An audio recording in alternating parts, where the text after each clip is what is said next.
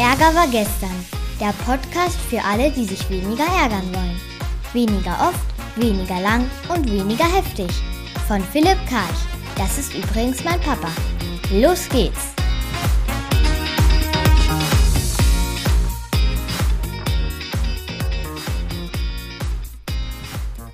Haben wir wieder eine Woche hinter uns gebracht und natürlich gab es wieder reichlich Ärgerangebote. Wie immer schauen wir uns genau drei an. Einen Fall aus der Medien, einen von meinen Kunden und einen von mir selbst.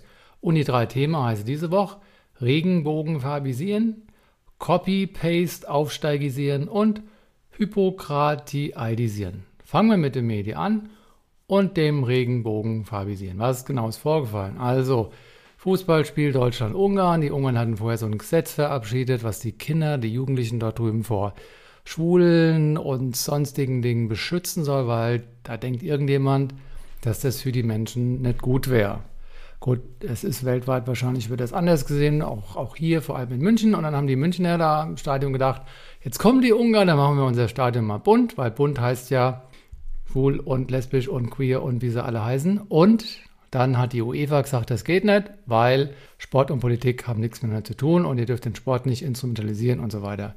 Das ist die eine Ebene. Ne? Da können wir jetzt bisschen böse sein auf die UEFA oder auf die Ungarn. Was ich noch ganz spannend fand, einen Kommentar dann gelesen in der Zeitung und dieser Kommentar hat der UEFA recht gegeben. Und dann denke ich mir, wenn man den Kommentar liest, könnte man sich den mal anschauen. Und zwar, was stand da drin? Trotzdem, ich ziehe die hier, trotzdem ist die nun heftig kritisierte Entscheidung der UEFA, die Beleuchtung des Stadions in Regenbogenfarben am Mittwoch zu untersagen, richtig. Und habe ich so, richtig? Ist das, für wen sprichst du? Also findest du das richtig? Ich weiß gar nicht, ob er in den Kommentaren das Ich reintut. Also es ist richtig, hat so was Allgemeingültiges. Ich denke, da wird es einige im Land geben, zu denen zähle ich auch, aber das ist ja gar nicht mein Fall, wo dann denken, mach doch eine Ich-Aussage draus. Ich zitiere weiter.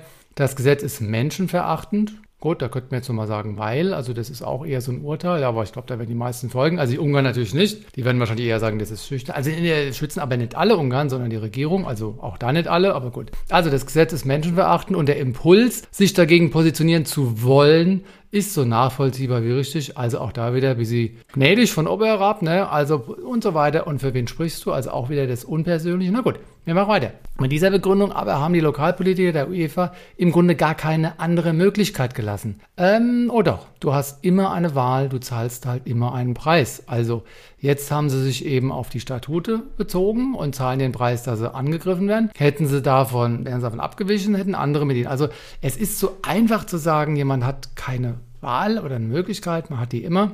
Und da bitte die Verantwortung lassen, wo sie hingehört, nämlich bei der UEFA. Also sie sollten wir nicht einfach hier da entlassen. Zitiere weiter, so schön das Zeichen für Toleranz und Mitmenschlichkeit gewesen wäre, es hätte gleichzeitig auch eine hässliche Seite gehabt. Hässlich äh, was ist jetzt hässlich genau? Ich bin ja jemand, der mit den Adjektiven da immer so sein Problemchen hat. Es wäre gegen ein Land und gegen eine Mannschaftskirche gewesen. Gegen ein Land, das ist zu pauschal, weil nicht alle Ungarn stehen hinter dieser gesetzlichen Regelung. Und gegen eine Mannschaft, auch da wissen wir nicht, ob alle Spieler dafür sind oder dagegen sind. Das ist einfach, das geht an der Realität vorbei. Es sei denn, er hätte alle befragt, aber das hat er wahrscheinlich nicht. Gegen eine Mannschaft Überhaupt nicht. Man muss äh, nur trennen können hier und am Ende sogar positiv, weil es hätte ja auch sein können, dass ein Ungar vielleicht feststellt über die Farben, dass er vielleicht doch schwul ist und dann über diese Entdeckung sogar dankbar wäre. Natürlich ist das jetzt eher konstruiert, aber ein bisschen mehr Demut, ein bisschen mehr Bescheidenheit in der Analyse dieser Situation. Die Regenbogenarena hätte unweigerlich auch das Signal einer deutschen Überheblichkeit. Äh, ja, geht noch. Also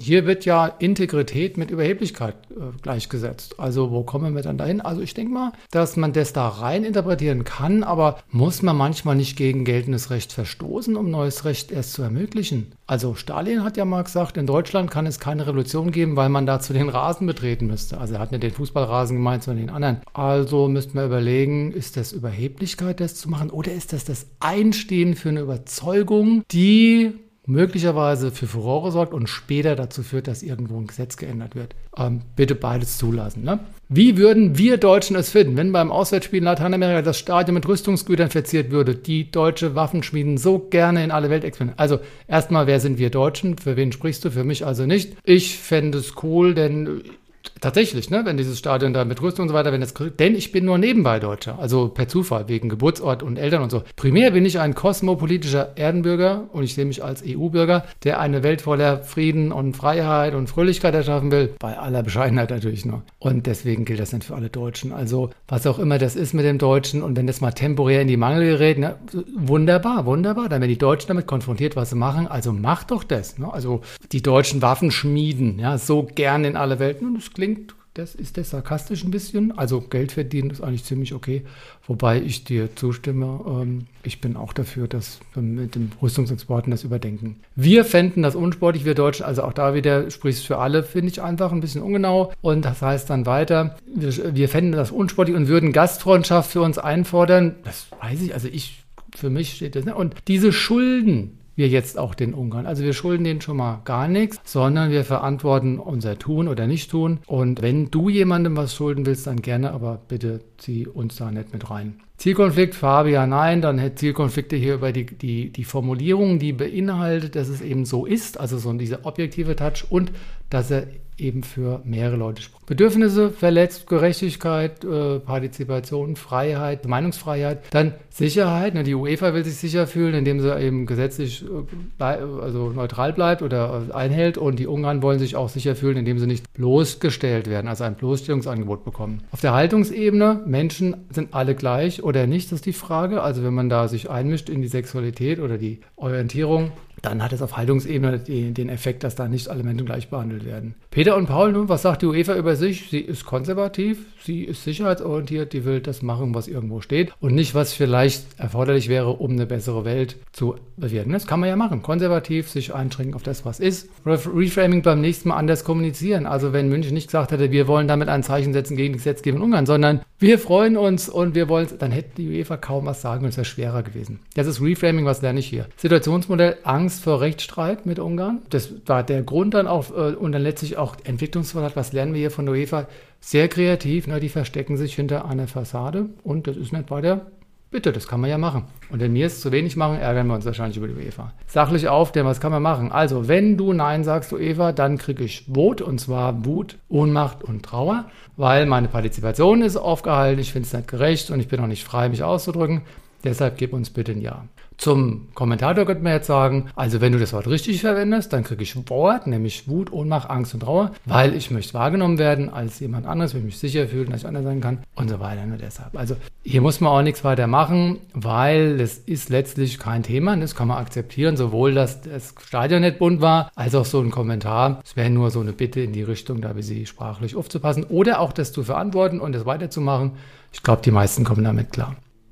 Ich komme zum zweiten Thema und das heißt Copy-Paste aufsteigisieren. Was genau ist vorgefallen? Also, es gab eine Vorgesetzte, die hat beobachtet, wie ein Kollege interessiert ist, neue Aufgaben zu bekommen. Dann nennen wir das mal Aufstieg, ne, also nächste Karriereleiter und so weiter. Und er liefert aber nicht so recht. Also es macht halt quasi gerade genug, aber nicht vorbildlich. Anekdote, hat eine Präsentation gehalten und einige Folien waren eins zu eins oder zumindest größtenteils Copy-Paste aus einer anderen Präsentation übernommen worden, die, wo er für Kunden gehalten hatte. Also das, wo die Kunden hat er eins zu eins intern dann weitergeben und damit war es nicht optimal zielgruppengerecht, also für die Kollegen und so weiter. Sie hat beobachtet, dass die überfordert gewesen wären, also ist ihre Vermutung und zwar, wenn sie den Blick gesehen hat von den Leuten und die Körpersprache und so weiter. Und sie hatte dann Ärger, diese Person, über dieses gerade so genug machen. Wo ist das Glänzende, das Zwingende und so weiter? Was kann sie an dem Moment machen? Dieser Kollege will also befördert werden und dann macht er so Copy-Paste-Geschichte zu Lasten der Mitarbeiter. Klappe halten und atmen.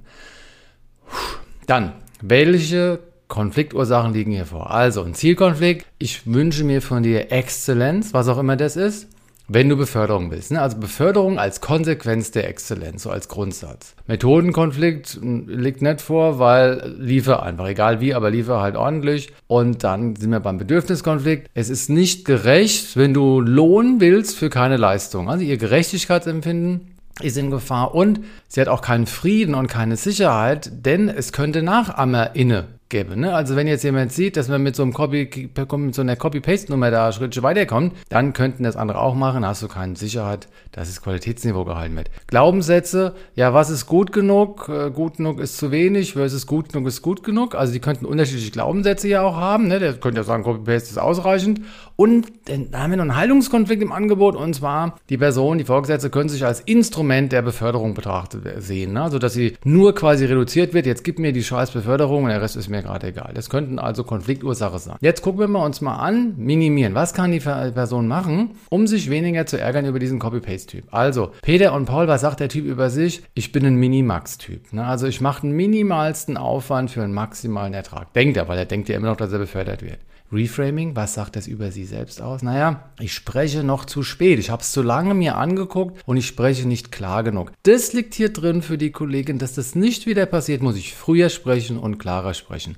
Wunder mal, dass es mir hier passiert ist, damit es mir morgen nicht wieder passiert. Situationsmodell, was sagt der Kollege über sich? Ich hatte vielleicht noch was anderes zu tun, deswegen habe ich hier noch Copy-Paste gemacht. Ich wollte die knappe Ressource Zeit optimal einsetzen für die Firma. Positive Absicht, eigentlich schon angesprochen, Effektivität und Effizienz, hochgradig umgesetzt, weil Copy-Paste heißt, ich spare Zeit. Und in der gesparten Zeit kann ich ja für die Firma wirksam sein. Entwicklungsquadrat, was zeigt er uns über sich? Er ist frei, er ist unabhängig, er ist selbstwirksam und vor allem er ist kreativ und flexibel. Der laviert sich da optimal durch und ist das die Kollegin manchmal nicht, macht sie zu viel Arbeit für, jawohl, und der Spiegel ist wieder wirksam. Zirkularität, was ist Ihr Anteil? Sie hat zu lange geschwiegen, zu lange zugeguckt. Das ist fast immer das Thema bei uns.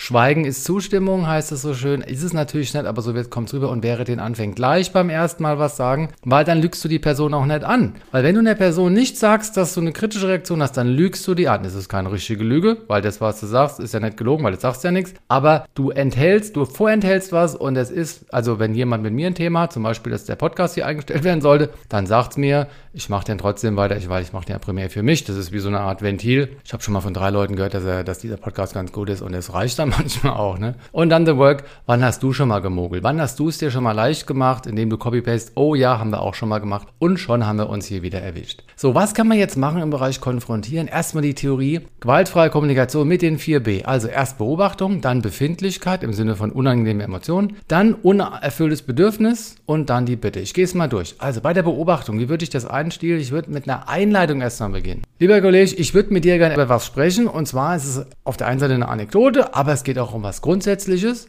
Ich würde dir gerne dazu hier quasi Feedback geben und mein Ziel ist, dass wir das gemeinsam eben dann, dass wir eine Gemeinsamkeit hinbekommen oder dass wir halt auch irgendwie agree to disagree machen, aber dass wir auf jeden Fall hier eine Klarheit haben. Und dann würde ich die Anekdote bringen, nämlich in dem Fall PowerPoint hier im Kollegium und Copy-Paste aus der Kundenpräsentation. Was habe ich für Befindlichkeiten bekommen? Ich habe mich ein bisschen geärgert darüber. Aber viel wichtiger, darunter Ohnmacht. Ich kann die PowerPoint für dich nicht machen.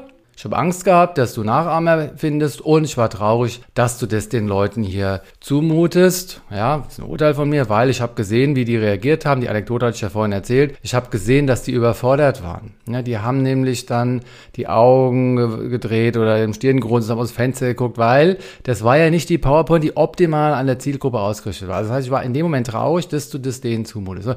Warum hatte ich diese Gefühle, dieses Wort? Ne? Weil mein Bedürfnis nach Gerechtigkeit, ich finde es nicht gerecht, gerecht, was du dir hier leistest. Du willst hier aufsteigen und machst dann hier so easy peasy Zeug. Und zweitens, Qualitätssicherung. Ich möchte, dass wir gut hier miteinander arbeiten können. Ich will, dass wir keine Frustration im Team haben. Und deswegen habe ich die Gefühle bekommen, wenn du so Copy-Paste-Geschichte machst. Die Bitte an dich, wenn du intern PowerPoints, was auch immer hältst, bitte immer an der Zielgruppe ausrichten, statt Copy-Paste machen. Du musst es nicht komplett neu machen, ne? aber wenn du Bausteine nimmst, Guck immer, was braucht dein Zuhörer. Und bitte an mich selbst, Kollege, ich werde dich daran erinnern. Und zwar nicht, weil ich hier Sadistin bin, sondern weil es meine Aufgabe als Vorgesetzte ist. Und ich würde es auch mal in der Gruppe machen, wenn es erforderlich ist. Erstmal eins zu eins, aber auch in der Gruppe dann ansprechen. Ich mache es zum Thema in der Gruppe, dann haben wir alle was davon. Das wäre jetzt erstmal die Theorie. Dann haben wir das praktisch durchgespielt. Das heißt, die Kollegin hat mir das Feedback gegeben in dieser Session. Und jetzt würde ich mal fünf Sätze von ihr zitieren, warum mit ihr abgesprochen, dass es okay ist, ähm, wo, wo, man noch, wo noch Luft nach oben ist. Ne? Also ihr erster Satz war, ich würde dir gerne Feedback geben. Ich hoffe, das ist okay für dich.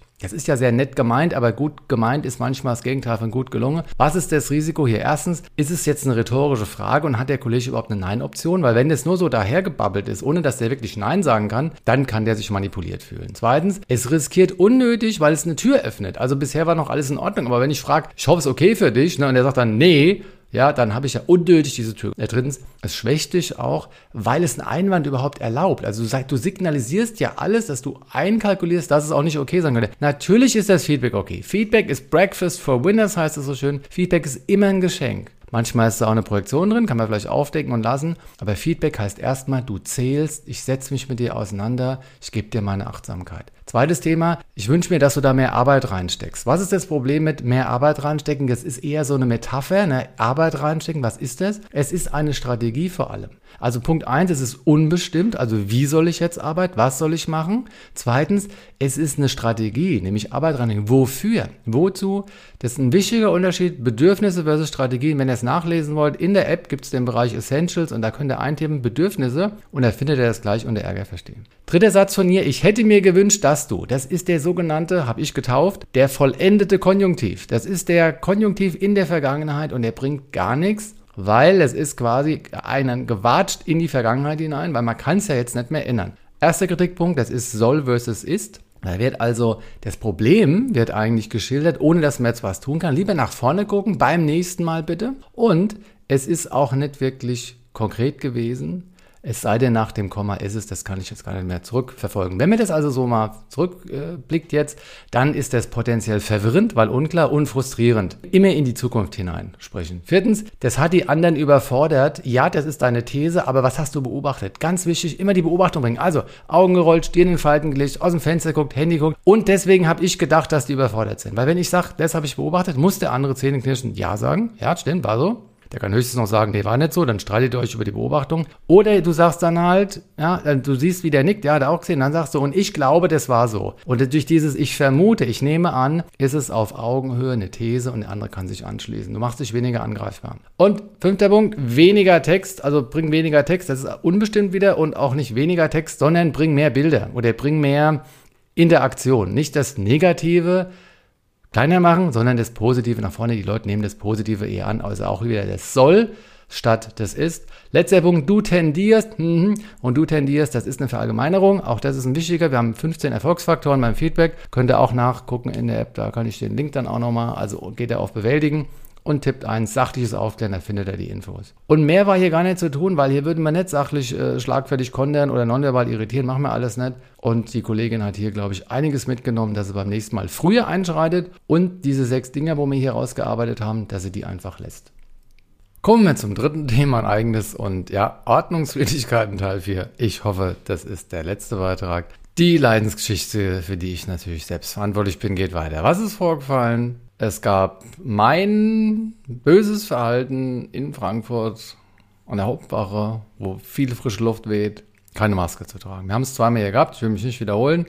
Letzte Woche habe ich dann eine E-Mail nochmal geschickt, wo ich eingegangen bin auf die Sicherheit und auf das Verwarnungs, Verwarnungsangebot. Ach du meine Güte, ich, ich merke gerade, ich habe gar keine Lust, da ich rede drüber. Und jetzt habe ich also diese E-Mail geschickt und was kam zurück? Es kam genau das gleiche Schreiben nochmal ohne Eingehen auf meine Argumente, nur eine 1 zu 1 Wiederholung und plus 28 Euro Gebühr. Ich meine, warum 28, warum nicht 17? Ja gut, klar, irgendeine Zahl muss es sein. Und Androhung höherer Strafen. Das heißt dann nämlich, andernfalls mit dem Erlass eines rechtsmittelfähigen Bußgeldbescheides rechnen müsse, was mit weiteren Kosten verbunden wäre. Ja, könnt ihr mir bitte mal sagen, wie viel, damit ich weiß, ob es sich lohnt. Also hier wird mir eine Intransparenz angeboten. Jetzt müsste ich noch irgendwo googeln und so weiter. Ich habe gar keine Lust dazu. Jedenfalls, ich habe mich dann nochmal im Freundeskreis umgehört und da gibt es jemanden, der sich auskennt. Und die Person hat mir gesagt, es gibt den Grundsatz, haltet euch fest, ich weiß nicht, ob ihr das schon wusstet, es gibt, Zitat, keine Gleichheit im Unrecht. Ich habe echt gedacht, ich fall vom Stuhl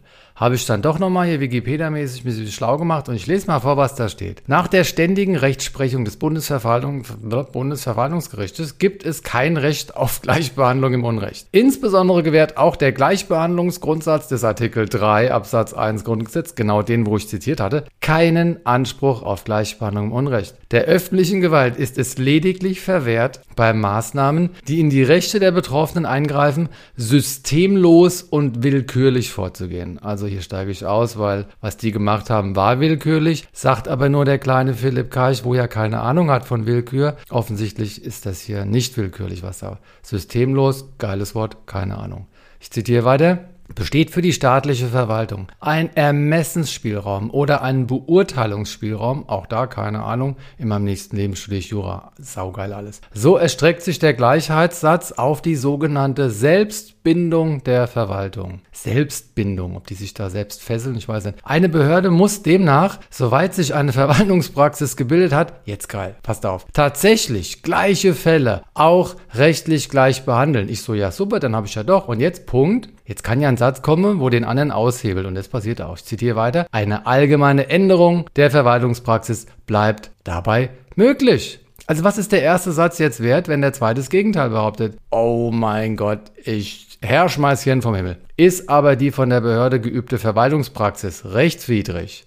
So ist aufgrund der aus Artikel 2 Absatz 3 Grundgesetz folgenden Verpflichtung der Behörde zu richtiger Rechtsanwendung eine Gleichbehandlung im Unrecht nicht rechtmäßig und die Behörde nicht gebunden. Letzter Satz. Der Bürger kann sich niemals erfolgreich darauf berufen, dass in anderen Fällen auch unrechtmäßig gehandelt worden sei. Ich kann das nicht verstehen und ich will das auch nicht verstehen. Du kannst also irgendwo stehen und da kommt einer vom Staat und sagt, du, du, du, du, du, du hast gegen was verstoßen, von dem du keine Ahnung hattest und es ist auch nicht mit irgendwelchen Nachteilen für irgendjemand verbunden. Also jetzt im Fall der Maske, wenn ich da eine aufhabe oder nicht unter meiner Hauptware, hat ja niemand wirklich einen Nachteil. Ja, also könnt ihr mir jetzt auch erzählen, aber nee, und neben mir steht einer, der hat auch die Maske nicht an und den sage ich, guck mal, der hat auch keinen an. Und dann sagt der, naja, im Rahmen meines Ermessensspielraums und meines Beurteilungsspielraums, ich habe zwar eine Selbstbindung, wir machen da so Fesselspiele manchmal, aber nee, okay, jetzt weiß ich jetzt wenigstens, was das heißt. Also für mich ein Fazit, der Rechtsstaat regelt Dinge und schafft Sicherheit, vor allem für sich oder für die Behörden, keine Ahnung, aber nicht unbedingt jetzt für mich als Bürger im Sinne von gefühlter, erlebter Gleichbehandlung bzw. Gerechtigkeit. Wobei bei Gerechtigkeit Gerechtigkeit wird sowieso jeder anders definieren, aber Gleichbehandlung, das ist aus meiner Sicht an Anführungszeichen objektiv beobachtbar, weil wenn ich hier stehe und der nicht, ihr wisst, wie der Satz weitergeht. Was sind meine Optionen? Also, Option 1, zahl den Krempel, Philipp. Zähne knirschen, spar Energie. Habe ich keinen Bock. Habe ich echt keinen Bock. Aber es wird ja teurer, wenn ich jetzt hier weitermache, wenn ich verliere. Zweiter Ansatz wäre Widerstand aus Integrität. Ich kann hier nicht mitmachen. Mein Argument kann jetzt also nicht mehr sein Gleichbehandlung nach Artikel 3 und so weiter, sondern mein Verschulden als Ortsfremder ist äußerst gering. Also die müssten mir, der Richter, die Richterin dort müsste nachweisen, dass es zumutbar war, erwartbar, ich weiß nicht, wie die Rechtsbegriffe dann sind, dass ich das wirklich als Ortsfremder, geiles Wort, Ortsfremder, ich bin zwar Deutscher, aber Ortsfremder, weil ich in Frankfurt wohne. Das wäre der eine Punkt. Der andere, Sichtbarkeit der Schilder. Was ist ausreichend sichtbar? Und das hat man mit den Medien schon. Wofür werde ich mich entscheiden? Ich weiß es noch nicht. Meine eine Entscheidung wäre, ich zahle den Krempel und mache mit, aber mir wird es nicht gut dabei gehen. Ich würde die Würde vor mir selbst, den Respekt vor mir selbst verlieren. Ich bin weiterhin für Nein.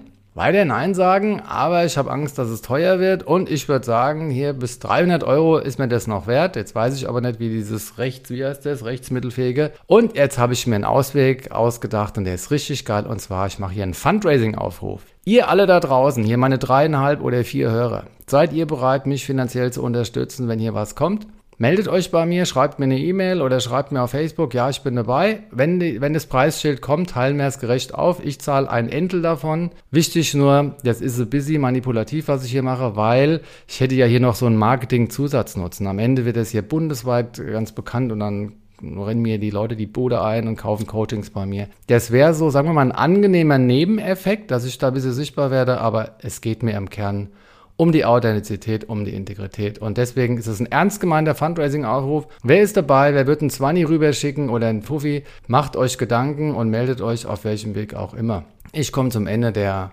Wochen der Rückschau. Wir hatten ein erstes Thema Regenfarben, Regenbogenfarbisieren. Da haben wir uns angeguckt, wie das ist, wenn München gegen Ungarn, gegen das Gesetz und die UEFA kann nicht oder will nicht. Und wie der eine Kommentator da ein bisschen eigenwillig aus meiner Sicht, aus unserer Sicht, keine Ahnung, diskutiert hat. Und zwar fünf Konfliktstile. Ist es hier Konsens oder Kompromiss oder Durchsetzung? Oder ist es ein Einzelfall oder spricht er von sich oder von uns allen und die Unterstellung, dass wir als Deutsche auch das unangenehm gefunden hätten, wenn ein anderes Stadion gehüllt worden wäre in irgendwelche Rüstungsfirmen.